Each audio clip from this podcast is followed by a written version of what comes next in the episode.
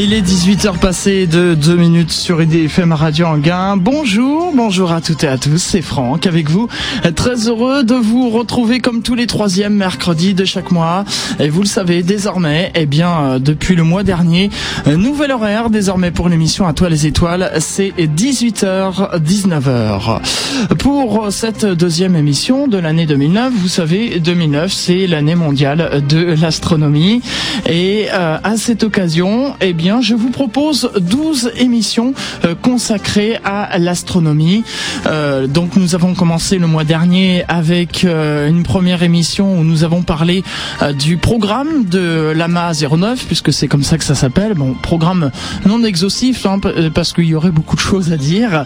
Et pour cette deuxième émission, eh bien, le thème de cette émission du mois de février, c'est les observations de Galilée, avec comme invité Joël Lebras, qui est responsable du secteur astronomique astronomie de l'association Planète Science et conférencier au planétarium du musée de l'air et de l'espace. Alors, petit contretemps, probablement euh, peut-être à cause des transports, je sais pas. On va faire une petite pause musicale très rapide et puis on revient dans un instant avec euh, Monsieur Lebras dans cette émission d'Atoile les étoiles. Je voudrais quand même préciser que euh, bah, puisque c'est l'année mondiale de l'astronomie, on va vous faire gagner des cadeaux. Eh bien oui, ma bonne dame. Et pour cela, eh bien, euh, on vous fera gagner une soirée d'observation dans un club d'astronomie ou, euh, eh bien, euh, une entrée au musée, au musée le aux étoiles. Je vais y arriver. Voilà, le parc aux étoiles de Triel-sur-Seine, euh, qu'on remercie d'ailleurs beaucoup euh, pour euh, avoir donné des places. Donc restez à l'écoute. Il y aura des jeux pour gagner donc des entrées au parc aux étoiles. Pour l'heure, on va s'interrompre quelques instants, un petit peu de musique et on se retrouve juste après avec Monsieur Lebras. Oh yeah Il est 18h06 sur IDFM Radio Anguin. Bienvenue à toutes celles et à tous ceux qui viennent de nous rejoindre. C'est Franck avec vous donc pour euh, l'émission À toi les étoiles euh, consacrée euh, donc à, l'astronomie. Et je vous rappelle que le thème d'aujourd'hui eh bien c'est les observations de Galilée avec comme invité monsieur Joël Lebras qui est responsable du secteur astronomie de l'association Planète Science et conférencier au planétarium du musée de l'air et de l'espace. Monsieur Lebras bonjour ou bonsoir plutôt. Bonsoir. Nous allons parler donc de Galilée. Alors première chose on va placer euh, Galilée dans son siècle. Euh, donc euh, je vais vous demander alors je vais demander aux auditeurs d'être attentifs à ce qu'on dit puisque comme je vous ai dit il y aura des cadeaux à gagner et on va vous poser une question sur ce qui va être dit dans l'émission. Alors monsieur Lebras donc ce fameux Galilée pour le replacer dans son siècle c'est en, quel dans quel siècle que Galilée a, fait son apparition si on peut dire? Ah, apparition au XVIe siècle, à peu près au milieu du XVIe siècle. En fait, il a vécu, euh, j'allais dire à cheval, c'est quand même pas Attila, mais il a vécu à cheval sur le XVIe et le XVIIe siècle. Et naturellement, euh, la, la, la, majorité de son œuvre scientifique s'est déroulée au XVIIe siècle, mais euh, le fait qu'il soit né au XVIe représente pour moi un petit, quelque chose d'assez important. C'est un siècle, pas comme les autres, c'est le siècle de la Renaissance, bien sûr. C'est le siècle où se font pratiquement toutes les découvertes, les grandes découvertes géographiques. Hein, le, même si Christophe Colomb a découvert l'Amérique euh, à la fin du, siècle précédent, mais mm. en gros le Canada, euh, les, Indes par la mer, etc., le, le tour de l'Afrique, tout ça se fait au au XVIe siècle, il y a la réforme euh, de l'Église, le, protestantisme, l'apparition du protestantisme. Et puis, euh, sur un plan un peu plus scientifique, euh, des révolutions dans le domaine médical aussi avec Ambroise Paré, le, médecin Vézal qui qui fait avancer la médecine et la description du corps. Et sur le plan alors encore plus scientifique, et là, ça devient euh, très important pour Galilée, c'est euh, l'héliocentrisme, c'est-à-dire le, système de Copernic. Copernic est un, savant polonais euh, qui va poser comme hypothèse simplement que le Soleil est au centre du système solaire et non pas la Terre comme on l'a cru jusqu'à présent. Mmh. Et ça, ça va imprégner totalement la jeunesse de Galilée. Mhm. Tout à fait. Et donc il, a été, euh, comme vous dites, influencé par euh, Nicolas Copernic. également? Alors pas directement puisque Copernic est mort l'année même de la parution de son livre euh, sur l'héliocentrisme. Donc il n'a pas, il pas rencontré Copernic, mais euh, l'idée de, de l'héliocentrisme euh, avait déjà fait son chemin quand Galilée a entamé ses études, est entré dans la, dans la vie active et il a adhéré à l'héliocentrisme spontanément, si vous voulez, alors qu'il n'y avait aucune preuve scientifique que c'était bien le Soleil, le centre du système solaire. Aucune preuve scientifique. Ça, il faut bien être conscient de, de ça.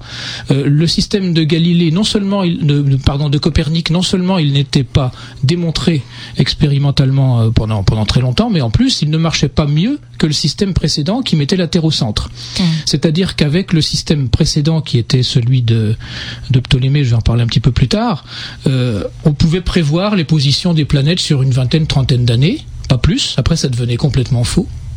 Mais avec euh, le système de Copernic, on ne pouvait pas faire mieux. Donc, il n'y avait pas de preuves expérimentales, pas de preuves scientifiques. Mhm.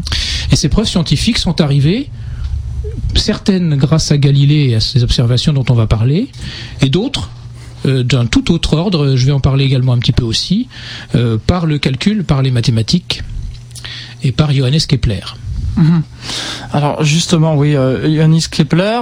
Alors lui non plus, Kepler, il n'a pas ils se sont pas connus entre euh, Galilée et Kepler. Ah si si, ils se sont connus, ils ont correspondu. Mhm. Euh, quand euh, Galilée a fait ses, ses, observations, il a il a communiqué. Enfin, de toute façon, Kepler a eu connaissance de du petit opuscule de Galilée qu'il a fait paraître après avoir fait ses observations à la lunette. Il a eu l'occasion Kepler d'observer une fois dans une lunette. Il a pu confirmer les observations de, de Galilée. si si, il se il se connaissait au moins de, de réputation et et, il se, il s'appréciait beaucoup, sauf sur certains points, parce que Galilée était vraiment quelqu'un de, euh, d'assez peu mystique, alors que Kepler l'était beaucoup. Il mm. était un grand scientifique, un grand astronome, un grand mathématicien, mais aussi un, mystique, un astrologue, mm-hmm. notamment. C'est ce qu'on sait assez peu à l'époque.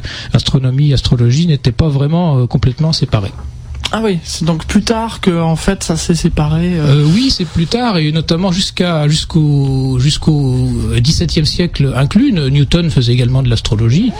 Euh, la, la, séparation entre les deux disciplines, donc l'une scientifique, l'astronomie, et l'autre non scientifique, l'astrologie, s'est faite finalement assez progressivement. Hum. Alors, euh, c'est donc il y a 400 ans que euh, Galilée a construit, a fabriqué une lunette. Euh, c'était la première lunette au monde? Alors, oui, de ce type-là. Hein, mais seulement Galilée n'a pas inventé le principe. Hum. Le principe a été inventé, dit-on, aux Pays-Bas. On n'a pas de trace très exacte de, de l'apparition du concept de lunette. En fait, c'est tout simplement deux loupes qu'on aligne à une certaine distance l'une de l'autre et qui, euh, lorsqu'on met l'œil euh, dans, la plus petite de ces loupes, euh, permet de voir une image agrandie. Alors ça existait et c'était vraiment, j'allais dire, passez-moi l'expression, c'était tout pourri. Les lentilles étaient vraiment de mauvaise qualité, on voyait tout flou tout déformé et ça grossissait pas plus de trois fois. Ah Ces petites lunettes étaient des joujoux qu'on s'achetait, qu'on s'offrait pour se faire des petits cadeaux. Il ne serait venu à l'idée de personne de braquer cet instrument-là vers le ciel pour, cette raison qu'elles étaient très mauvaises. Et pour une autre raison d'ailleurs, mais qui tient au contexte scientifique de l'époque, c'est que dans le contexte scientifique de l'époque, donc où euh, je voulais en parler, on, a c'est la science d'Aristote qui fait foi depuis, euh, allez, euh, pas loin de 2000 ans, et le système de Ptolémée, qui est totalement faux, mais qui fait foi depuis, depuis 14 siècles, on considère que ces, ces descriptions du monde sont définitives et qu'elles sont parfaites.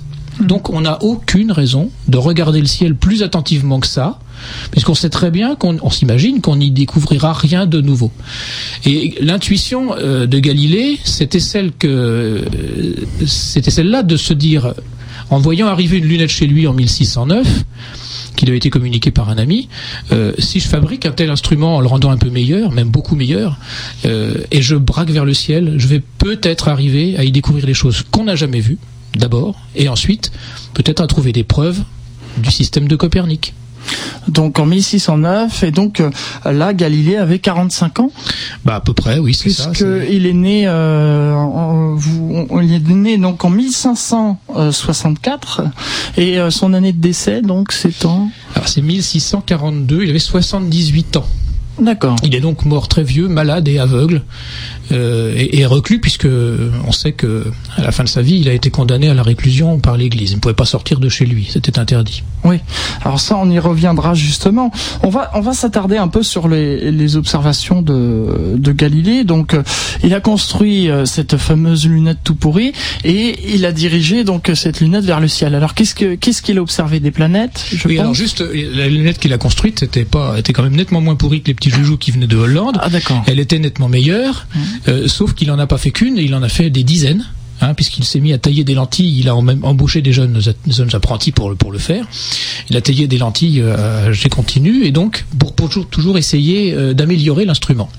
Et puis au bout de quelques années, il en a fait un qu'il a considéré comme le meilleur et qu'il a toujours gardé, une lunette qui avait 3 cm de diamètre, hein, c'est pas beaucoup plus qu'une paire de jumelles c'est même moins, et, euh, et qui grossissait 20 fois. Rendez-vous compte, 20 fois, c'est beaucoup moins que n'importe quelle petite lunette qu'on va acheter euh, chez, je vais pas dire la marque, mais dans une grande surface au moment de mm. Noël. Voilà.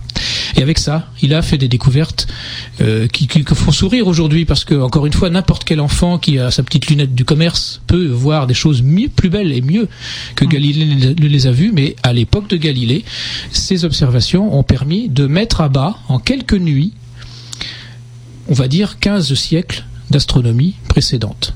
Hmm. Tout s'est retrouvé par terre, pour lui Galilée, l'observateur, puis pour le monde entier, en quelques nuits d'observation. Mhm. Ce qui lui vaudra d'ailleurs par la suite des ennuis et, ça on va euh, on va y revenir. Alors euh, on va euh, on va y revenir dans quelques instants.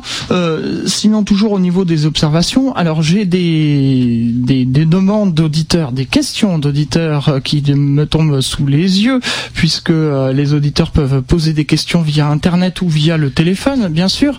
Et là j'avais un, auditeur qui me demandait est-ce que Galilée aurait observé par hasard des, comètes. Alors, euh, je vais répondre euh, oui, mais il faut savoir que la plupart des comètes, enfin la plupart, j'en sais rien, peut-être pas la plupart, mais un bon nombre de comètes sont visibles à l'œil nu, donc n'a pas besoin de lunettes pour être observées. Hmm. Notamment, il y en a une qui est en train de s'approcher de la Terre et qui va être visible dans, qui est visible déjà en ce moment, qui hmm. va euh, qui, peut déjà être observé. Euh, alors des comètes, oui, mais alors faut le remettre encore une fois dans le contexte. Mm. À cette époque-là, on pensait que les planètes étaient et les étoiles d'ailleurs étaient portées par des sphères de cristal.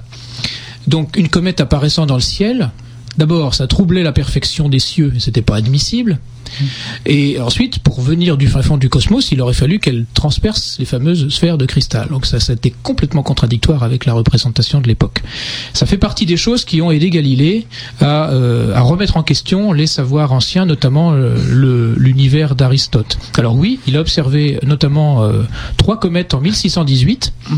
À cette époque-là, il était déjà largement convaincu que l'astronomie de Ptolémée n'était plus n'était plus bonne, mais ça, disons que ça l'a conforté dans, son, dans sa conviction. Bien sûr. Bien sûr. Euh, Monsieur Lebras, on va s'interrompre quelques instants, le temps de, faire une pause musicale. Et puis, euh, alors restez attentifs, puisque, bah tiens, on va le faire d'ailleurs tout de suite. Euh, comme ça, ça va permettre pendant la pause musicale aux auditeurs d'appeler. Euh, je vais vous demander, donc je vais vous rappeler qu'on va vous, pouvoir vous faire gagner une soirée d'observation dans un club d'astronomie qui s'appelle le Club Copernic et qui se trouve à Mantes-la-Jolie. Euh, donc vous pourrez venir mettre l'œil à la lorgnette sur un télescope de 514. pour les connaisseurs, euh, bah, ça vous donnera une petite idée. Et puis, euh, vous pourrez aussi gagner eh bien, euh, une entrée au Parc aux Étoiles de Triel-sur-Seine. Donc, les deux premiers qui arrivent au standard hein, eh bien, gagnent cette place. Donc, la, la question est la suivante. Donnez-moi l'année de naissance et de mort de Galilée. On l'a donné il n'y a pas longtemps. Vous appelez au 01 34 12 12 22. Pendant qu'on attend vos appels, eh bien, on écoute euh, Grégoire avec euh, toi plus moi. Euh, très bonne soirée à l'écoute d'IDFM Radio Anguin. 18h passées de 21 minutes sur IDFM Radio Anguin. À l'instant, c'était Grégoire, toi plus moi. Nous continuons cette émission à toi les étoiles. Je vous rappelle donc que vous pouvez gagner des places pour, enfin une place pour aller visiter le parc aux étoiles de Triel-sur-Seine ou gagner une soirée d'observation dans un club qui se trouve à Mantes-la-Jolie. Allez mettre l'œil à la lorgnette d'un télescope 514, c'est quand même pas mal. Hein. Donc vous me donnez l'année de naissance et de décès de Galilée. C'est facile, hein. vous ouvrez un dictionnaire, vous trouverez facilement. On continue donc alors le thème de cette émission. Je vous rappelle que l'invité c'est euh, Joël Lebras et que le thème eh bien c'est euh, les observations de Galilée. Euh, on va revenir justement, Monsieur Lebras, sur les observations de Galilée. Donc toutes les observations qu'il a pu faire et, Dieu sait qu'il en a fait. il a fait aussi des observations dont vous vouliez approfondir un peu. Ah oui, alors euh, c'est celle qui justifie euh, qu'effectivement euh, l'année 2009 soit l'année mondiale de l'astronomie. C'est mhm. une demande de, l'Italie à l'UNESCO. pourquoi l'Italie? Bah, Précisément parce que c'est Galilée. Ça aurait pu être les Allemands. Et parce qu'avant de parler des observations de Galilée, je vais glisser un mot sur Kepler. 1609 est aussi l'année où Johannes Kepler a publié ses deux premières lois qui disent, avec juste raison puisqu'elles elles sont parfaitement valables encore de nos jours, et elles veulent rester, que les planètes tournent autour du Soleil, donc la Terre avec elles, et non pas sur des cercles mais sur des ellipses, et qui donne une formule pour calculer, pour faire le, rapport entre les temps de révolution des planètes et euh, la forme de cette ellipse. J'entre pas dans le détail, c'est pas le but, mais euh, il fallait préciser qu'en 1609, Kepler fait une révélation scientifique qui va compléter les observations de Galilée. Galilée n'est pas astronome, c'est une chose importante qu'il faut préciser. Il fait de l'astronomie. Oui. Et il fait de l'astronomie parce qu'il est, euh, parce qu'il est, parce qu'il taille des lentilles, qu'il fabrique des lunettes. Euh, Kepler, lui, est astronome dans la mesure où il étudie mathématiquement les trajectoires des planètes et qu'il découvre cette, les fameuses lois qui portent son nom. Alors les observations de Galilée vont commencer en 1609, ils vont se prolonger tant qu'il euh, tant qu'il verra correctement parce qu'il va perdre progressivement la vue avec l'âge. Et euh, dès 1609 déjà, à l'automne, il propose non pas une observation du ciel mais une observation du paysage à la, lunette euh, à Venise, au Doge. Et donc les le pouvoir, les tenants du pouvoir de la République de Venise peuvent euh, euh, constater le miracle que cet instrument grossit les objets et qu'on voit euh, la côte opposée qui se trouve à, 6 km comme si elle était à 300 mètres. Mmh. C'est miraculeux. Ensuite, Galilée, tout l'automne 1609, observe le ciel. Il, il estime que son instrument est d'assez bonne qualité pour observer le ciel. Alors qu'est-ce qu'il découvre? Il découvre d'abord que la Voie lactée, cette bande claire, blanchâtre, qui traverse notre, ciel qui nous entoure, et dont on ne sait pas de quoi elle est faite. Il découvre qu'elle est faite d'étoiles par millions, par centaines de millions. Et il affirme que nous sommes dans un ensemble, la galaxie, qui est un système d'étoiles, tout simplement. C'est fondamental, mais ça ne bouleverse pas le monde, ça l'enrichit. Ça ne le bouleverse pas. Il découvre des taches sur le Soleil. Alors ça, par contre, ça bouleverse un peu le monde. Parce que dans un univers, dans un monde parfait, idéal, immuable qui est celui d'Aristote, des tâches qui apparaissent et qui disparaissent sur le Soleil, c'est contraire à la perfection. Donc c'est déjà contraire au dogme. Galilée observe ensuite, euh, dans le courant de l'année, au début de l'année 1610, ça vaut le coup de s'y arrêter un tout petit peu, en fait le 7 janvier 1610, des petits points d'un côté de Jupiter, comme des petites étoiles. Et puis, euh, les deux jours suivants, les nuits sont couvertes. Il y revient le 10 janvier et il voit les mêmes petits points, mais qui vont changer de place. Alors, euh, la révélation lui tombe dessus. Il s'y attendait, bien sûr. Il n'a pas regardé Jupiter par hasard. Mais il comprend que Jupiter a des satellites. Or, que disait la science jusqu'ici? Elle disait que tous les objets du cosmos, sans exception, devaient tourner autour de la Terre. C'est un petit peu embêtant ce genre d'affirmation, mmh. parce que si on trouve une seule exception, l'affirmation est par terre. Et ben c'est ce qui est arrivé. Galilée a trouvé quatre petites planètes tournant autour de Jupiter. Donc euh, le, monde décrit par Aristote et Ptolémée avant lui est un monde fictif. Mhm. Alors justement, tout ça, ça va lui causer des ennuis.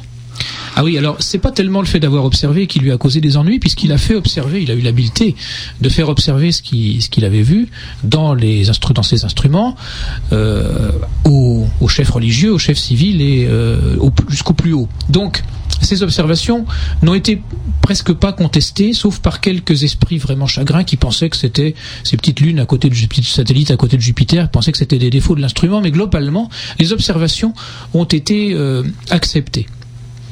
Par contre, euh, ce qui ne l'a pas été, c'est qu'on fasse le lien entre les observations et la description du monde.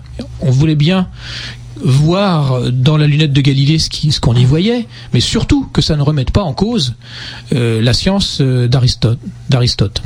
Et donc c'est en remettant en cause cette science d'Aristote que Galilée s'est mis en état d'être poursuivi par l'Église et non pas tellement par ses observations. Mmh. Oui, d'accord. Alors justement, au, niveau de, de, ces attaques, euh, de ces attaques par l'Église et par euh, les détracteurs, euh, tout cela ensuite a conduit à un procès? Oui, il a fallu beaucoup de temps. Et en fait, les attaques ont commencé globalement vers 1600, vers 1612 d'abord un petit peu feutré, enfin un petit peu indirect. Bref, euh, euh, ses adversaires n'avaient pas de discours à étayer, si vous voulez. Hein. Euh, ils n'avaient pas d'argument, tout simplement. Il faut le dire.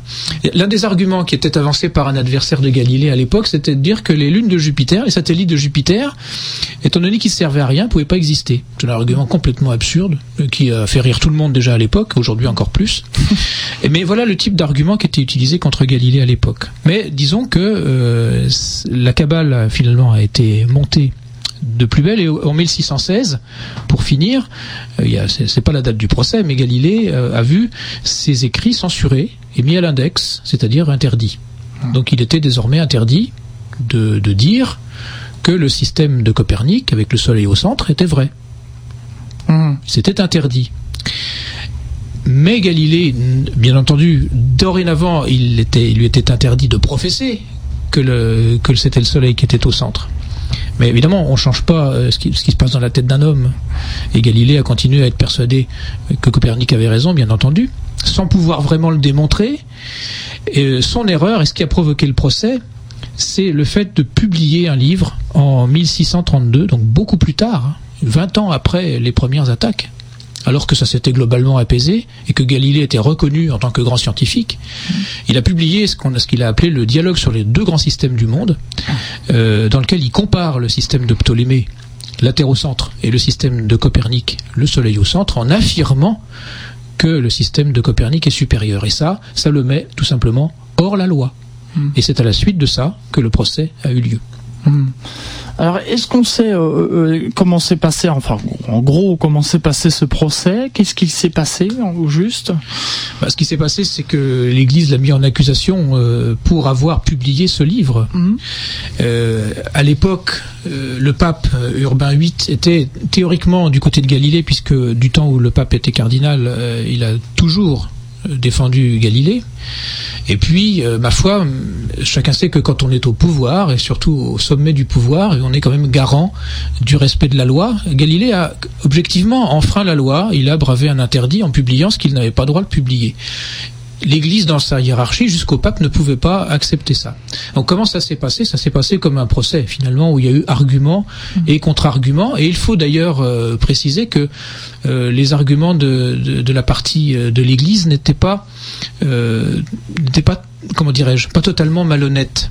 Euh, la démarche scientifique n'était pas posée à l'époque, elle était encore assez, assez balbutiement. Et euh, comment dirais-je, jusqu'au XVIe siècle, c'était la, la raison pure, la, le, raisonnement, la pensée qui devait décrire le monde. À partir de Galilée, tout est différent. Galilée montre avec son instrument que euh, l'observation doit nourrir la pensée. Et qu'il doit y avoir un aller-retour permanent entre les choses qu'on constate et les modèles qu'on élabore par l'intelligence. C'est ça une de ces grandes nouveautés à Galilée. Mais ça, c'est pas posé encore, et donc il y a une incompréhension entre Galilée et les religieux qui sont en face de lui. A-t-on euh, utilisé la torture? Probablement pas, bien que les anticléricaux du 19e siècle l'aient affirmé. Euh, l'a-t-on menacé? Oui. Mm. Et euh, le pape Urbain VIII a autorisé qu'on le menace de la torture. Il était vieux, il voyait plus guère, euh, son esprit était encore là, mais son corps le lâchait. Euh, il a fini par, évidemment, abjurer cette doctrine. Et la rumeur publique dit qu'il a ajouté qu'à mi-voix, et pourtant elle tourne. Mm. Il a probablement jamais dit ça, mais bon, ça fait partie des, choses que l'histoire rajoute euh, aux événements réels. Vous avez évoqué tout à l'heure le fait qu'il avait il était assigné à résidence. Oui. Ouais. Donc c'est de, suite de ce procès. Oui, c'est la suite de ce procès. Sa condamnation a été à la prison. Elle a été rapidement commuée en, euh, en résidence forcée et on l'a forcé à résider chez lui, ce qui était la meilleure solution. Mm. Euh, on lui n'interdisait pas complètement les visites, mais les visites étaient fortement limitées, et bien entendu, plus que jamais, interdiction de, de publier. Alors, la, les interdictions se sont adoucies avec le temps, et à la toute fin de sa vie, il a réussi. Euh, D'abord, il avait réussi à publier quelques quelques ouvrages sous le manteau. Et à la fin de sa vie, il a réussi à publier un, un livre très important qui est le discours sur deux sciences nouvelles, qui en fait est le premier traité de physique mécanique, qui fonde tout simplement la mécanique moderne. Hein, Galilée n'a pas, je le répète, il n'était pas astronome de vocation, il était physicien. Physicien. Et son principal apport quand même a été en mécanique euh, même si euh, ces observations astronomiques euh, ont fait date naturellement pour toutes les raisons qu'on a dites. Bien sûr. Alors, euh, j'ai une question de Cyril qui dit que l'Église a reconnu ses erreurs bien après le, le décès de Galilée. Oui, alors bien sûr, l'Église a reconnu ses erreurs, mais euh, la reconnaissance définitive de Galilée en tant que en tant que grand scientifique et en tant que euh, découvreur de, enfin dirais-je, euh, d'une nouvelle d'une nouvelle astronomie finalement. Bref, les, la reconnaissance que l'Église avait mal fait globalement. Mm est toute récente. Je crois que si on posait la question à l'homme de la rue, euh, il me remontrait ça à deux ou trois siècles. En fait, euh, non, c'est Jean-Paul II qui a mis un point final à la querelle entre Galilée et l'Église, parce que pendant tout ce temps-là, euh, ne, ne serait-ce que pendant le siècle précédent, euh, il y avait une espèce de, comment dirais-je, d'accord tacite. Hein. Euh, mm. On laissait, on l'Église laissait faire laissait les planètes tourner autour du Soleil, puisque apparemment c'était comme ça que ça fonctionnait.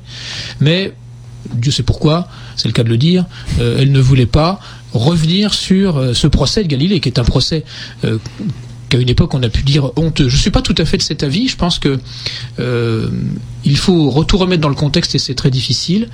Et il faut s'imaginer que à l'époque, les découvertes de Galilée étaient était une plus qu'une révolution. Enfin, c'était un, un coup de un coup de massue sur la tête de ces de ces religieux qui qui pensaient pas que la religion puisse survivre à un pareil bouleversement, probablement. Mmh, tout à fait. Et euh, toujours au, niveau des, des questions, euh, toujours euh, c'est Cyril qui, qui réagit encore d'ailleurs à ce que vous dites. Alors euh, il dit donc euh, qu'on s'est bien aperçu que Galilée avait raison quand on a lancé les premiers satellites effectivement, on s'est bien aperçu que bon bah la Terre euh, n'est pas le centre de, de l'univers. Oui. Alors cela là, faut nuancer un petit peu. Oui. Euh, c'est vrai que Galilée a démontré que euh, Copernic avait raison en mettant le Soleil au centre. Mhm. Il l'a démontré notamment par une observation dont je n'ai pas parlé jusqu'ici, qui est celle des phases de Vénus. En regardant Vénus, il a vu que Vénus avait des croissants et des quartiers comme la Lune.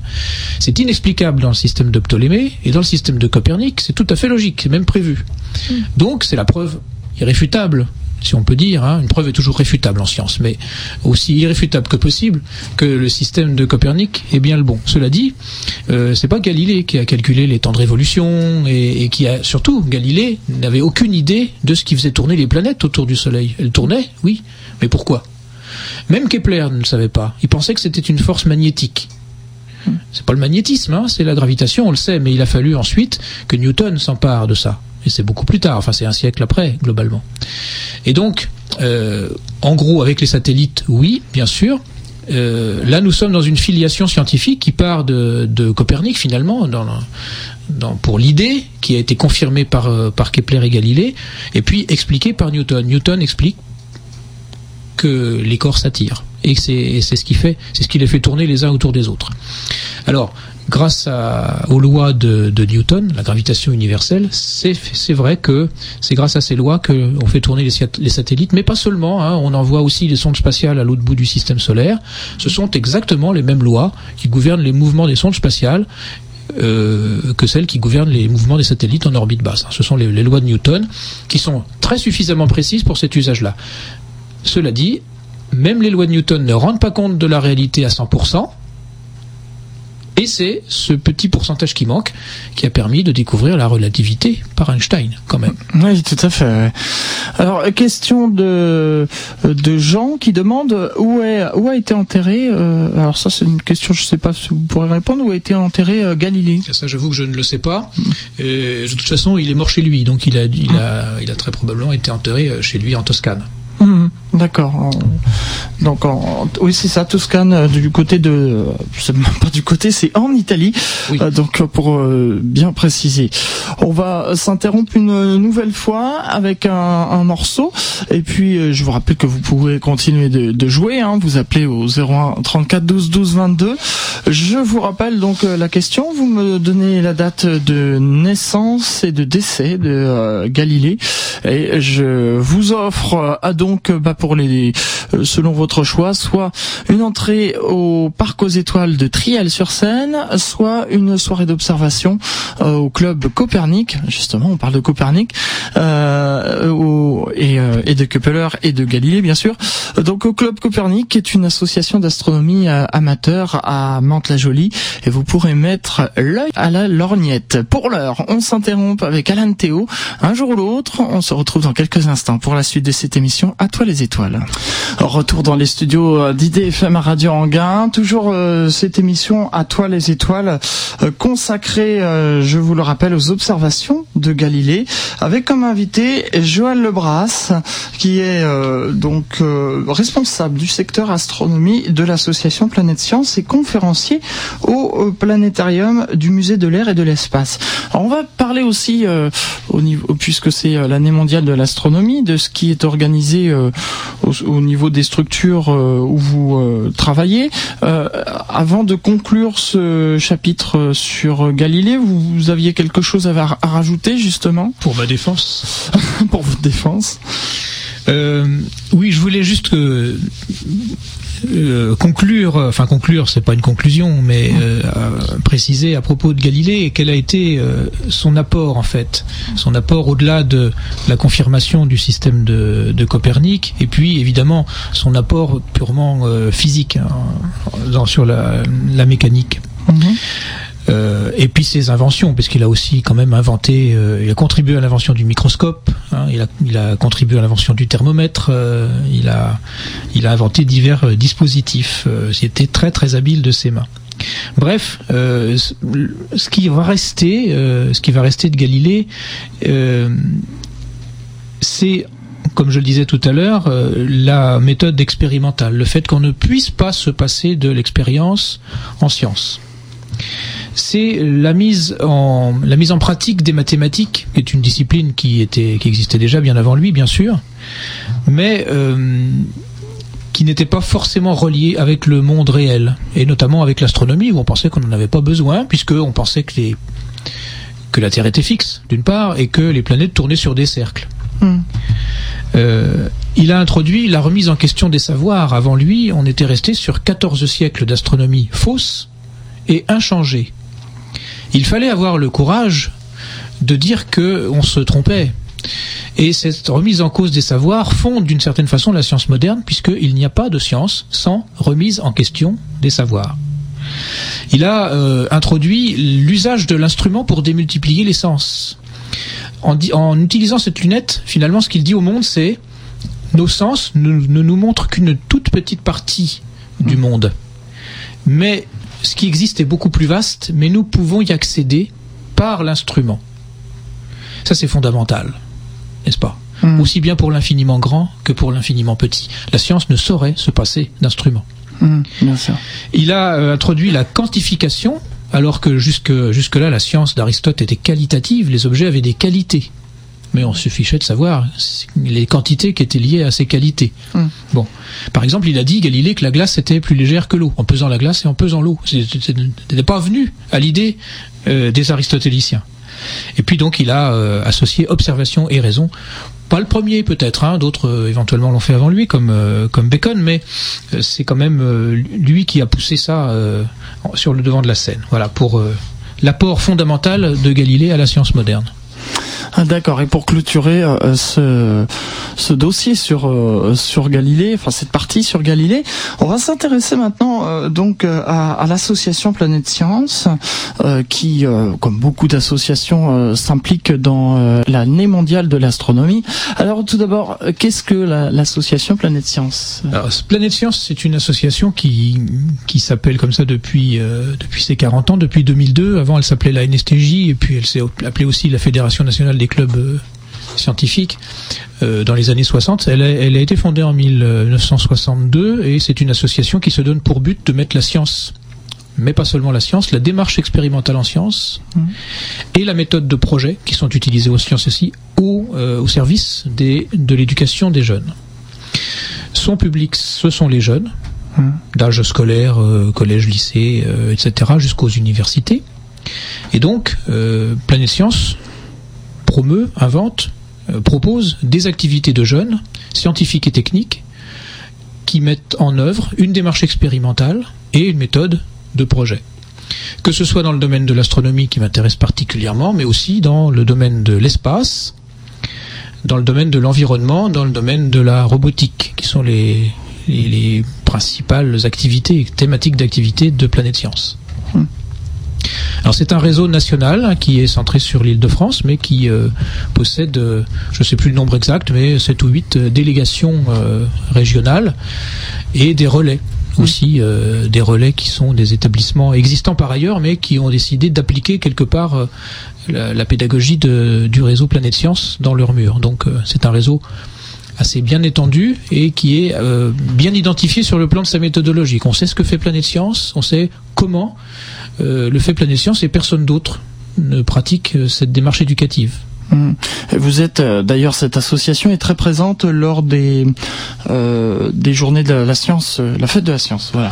Oui, bien sûr, comme toutes les associations de culture scientifique. Voilà. nous sommes également, enfin en tout cas le secteur astronomie est très présent lors des nuits des étoiles tous les étés depuis presque, presque 20 ans maintenant, effectivement, nous avons, Planète Science a des opérations nationales. L'une des plus médiatiques, certainement, les coupes de robotique. Coupe de mhm. France et Coupe d'Europe de, robotique.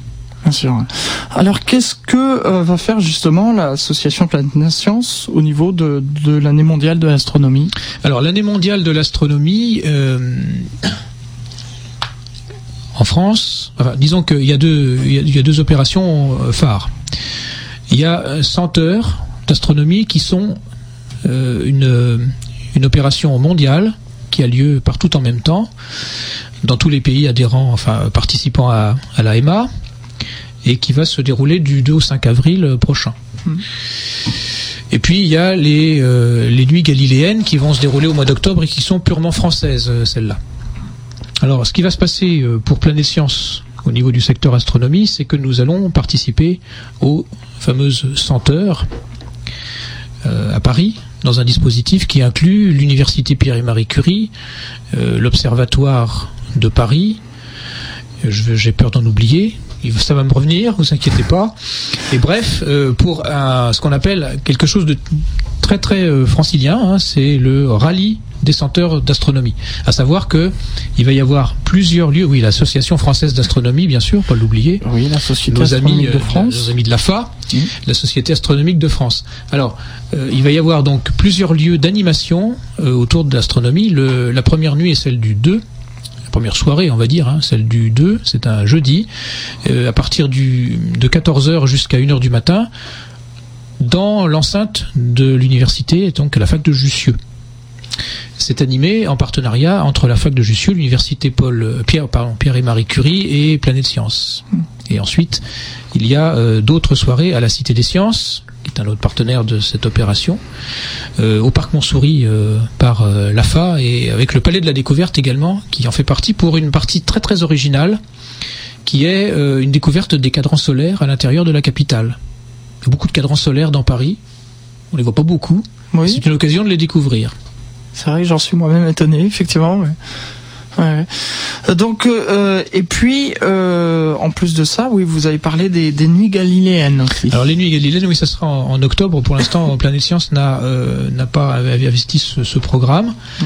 Euh, il faut dire que là, pour les auditeurs, il va se passer des choses un petit peu partout tout au long de l'année 2009. Hein, notamment, il y a un certain nombre de conférences qui sont données dans des grandes villes. Il faut que les auditeurs euh, intéressés ouvrent le site euh, AMA 09 pour découvrir l'intégralité du programme. Il y a même des publications de, revues ou de, livres, même de bandes dessinées dans le cadre de l'AMA qui ont le label AMA 09. Donc sur ce site, on peut trouver l'intégralité de l'information sur cet événement. Mhm, bien sûr. Alors vous êtes aussi au, au musée de l'air et de l'espace. Vous êtes euh, conférencier au planétarium. Alors le musée, comme pour Planète Science, je vais vous demander euh, qu'est-ce que le musée de, l'air et de l'espace? Enfin, Eh ben, le musée de l'air et de l'espace du Bourget, c'est le plus grand musée d'Europe consacré à l'aviation. Mm. C'est l'un des plus grands du monde, c'est 20 000 mètres carrés couverts. Et c'est un musée qui a été fondé en 1919, juste après donc la Première Guerre mondiale, pour conserver l'histoire de, de l'aviation. Non seulement ce qui s'était fait avant 1919, mais ce qui allait se faire euh, ultérieurement. Mhm. Alors il a d'abord été installé à Meudon, et puis euh, quand l'aéroport du Bourget a fermé ses portes euh, en 1976, je crois, eh bien on a installé le musée dans, dans l'ancien aéroport. Donc ce musée présente des exemplaires presque tous originaux, des, y compris des tout premiers avions, euh, ceux qui datent des années euh, 1900 tout simplement. hein. Les, les premiers avions datent de, cette époque-là. Et puis d'autres de la Première Guerre mondiale, Seconde Guerre mondiale, de l'entre-deux-guerres, euh, jusqu'au euh, jusqu'au Boeing 747 euh, qui est sur le tarmac extérieur. Et, le, et les deux Concorde. Alors ça, c'est un petit peu le clou quand même de la visite du musée. Ce sont les deux Concorde qui sont sous un hangar particulier. Et puis il y a un hall spécial pour euh, l'espace, hein, puisque c'est le musée de l'air et de l'espace, Mhm.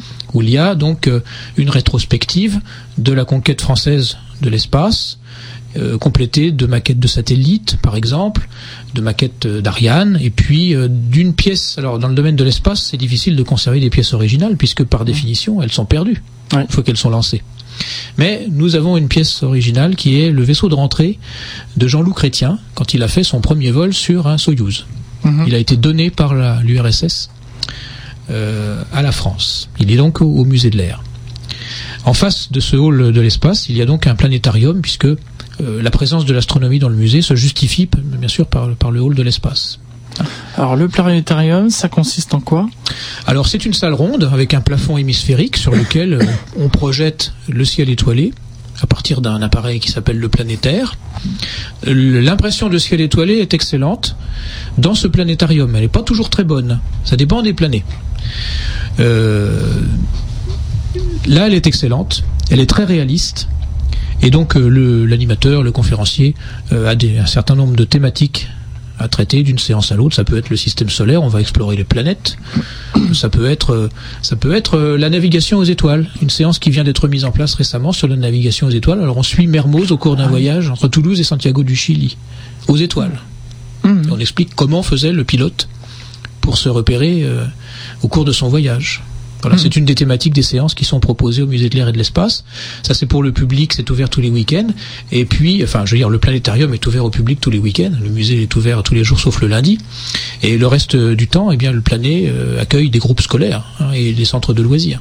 Bien sûr. Et alors, est-ce que vous avez mis aussi des séances spéciales à l'occasion de l'année mondiale de l'astronomie? Non, pas particulièrement, euh, mais le musée de, de l'air va accueillir d'ailleurs dans le hall de l'espace en question une exposition qui a été euh, inaugurée le 3 février au Palais de la Découverte, Mhm. qui a été réalisée par des scientifiques pour l'année mondiale de l'astronomie, donc euh, qui se trouve pour l'instant au Palais, qui est à voir, qui s'appelle euh, Voyage au centre de la galaxie. Et cette exposition, dans un format itinérant, va être installée au musée de l'air euh, de l'espace cette année pendant le salon, puisque 2009 c'est une année où a lieu le salon de l'aviation. Tout à fait. Et euh, alors il y a aussi dans les dans les manifestations et euh, vous- je sais que euh, Planète Science va y participer. Il y a les nuits des, les nuits des étoiles Oui. qui sont avancé cette année. On en avait parlé déjà le mois dernier. Oui, alors chaque chose en, son temps. les nuits des étoiles, on change un petit peu de date selon le. Mm. Je vous rappelle qu'il y a 20 ans, au départ, c'était la nuit des étoiles filantes.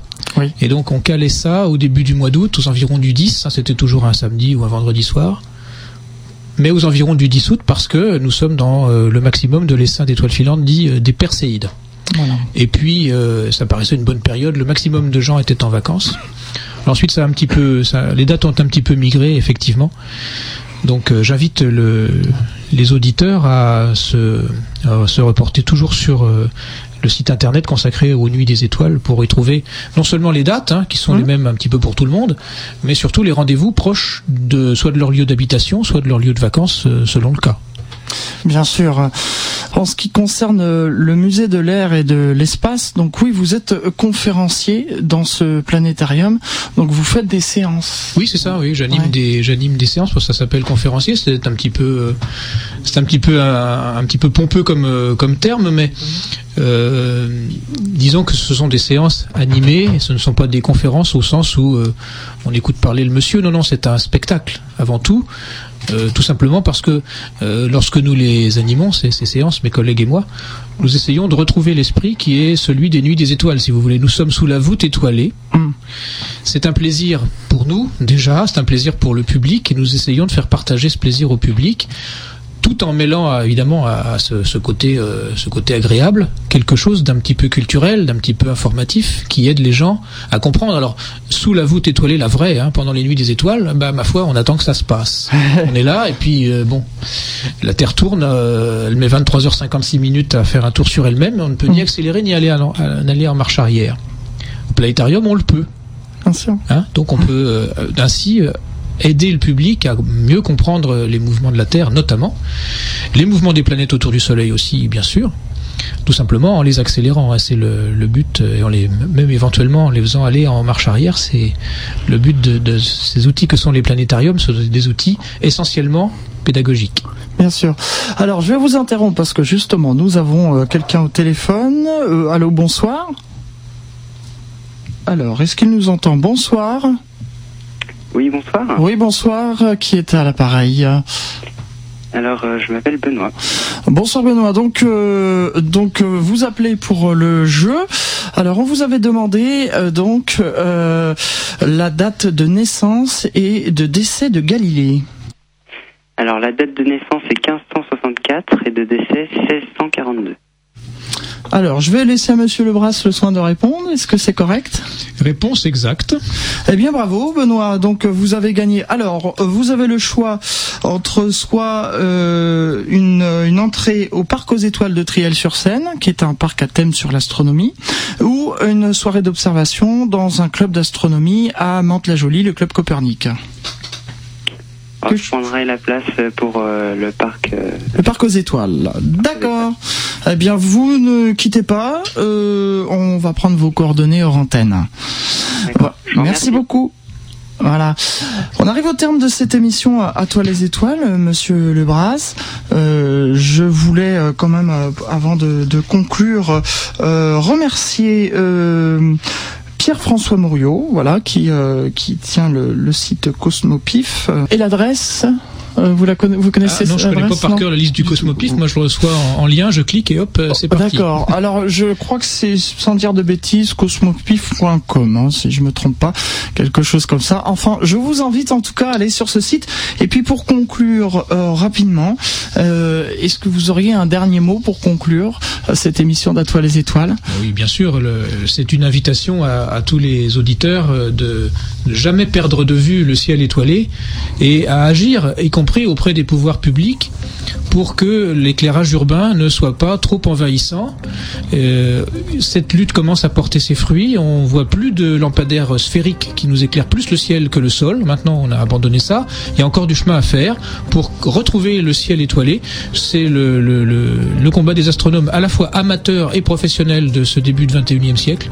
Faire en sorte que euh, la mémoire de l'humanité de nos sociétés modernes ne se prive pas de ce qu'elle a toujours eu euh, à sa disposition, c'est-à-dire ce ciel étoilé qui est euh, dont nous sommes les habitants, peut-on dire, euh, tout autant que nous sommes les habitants de la Terre.